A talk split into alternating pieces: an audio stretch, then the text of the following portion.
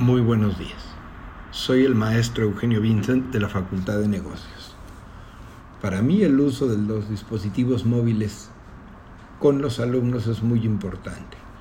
En primer lugar, utilizan la aplicación en su teléfono para subir tareas a la plataforma Moodle. También me comunico con los jefes de grupo por medio de WhatsApp. Es decir, los alumnos tienen muchas formas de utilizar su teléfono y mantenerse en comunicación entre ellos y conmigo. El hecho de subir las tareas por medio del teléfono les simplifica la vida porque no tienen que ir a una computadora. Entonces hacen su tarea muchas veces en el cuaderno, le toman foto, lo convierten en PDF y lo suben a Moodle. De esa manera conservan la tarea para que cuando se resuelva en clase ellos la estén viendo. Por otro lado, también les ayuda a ver la información.